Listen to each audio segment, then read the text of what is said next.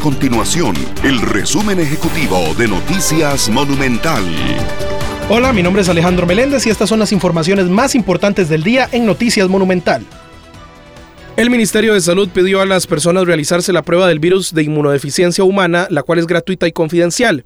En el país se contabilizan 816 nuevos diagnósticos de este virus en el 2023. Si la infección por VIH da positivo, el cuerpo no puede eliminar el virus completamente, por lo que lo tendrá toda la vida. La Junta de Protección Social recordó que hoy se realizará el sorteo de números bajos con un premio mayor de 500 millones de colones en cuatro emisiones. Este sorteo contempla los números del 01 al 50 y la fracción cuesta 2.000 colones y el entero 10.000 colones. Estas y otras informaciones usted las puede encontrar en nuestro sitio web www.monumental.co.cr. Nuestro compromiso es mantener a Costa Rica informada. Esto fue el resumen ejecutivo de Noticias Monumental.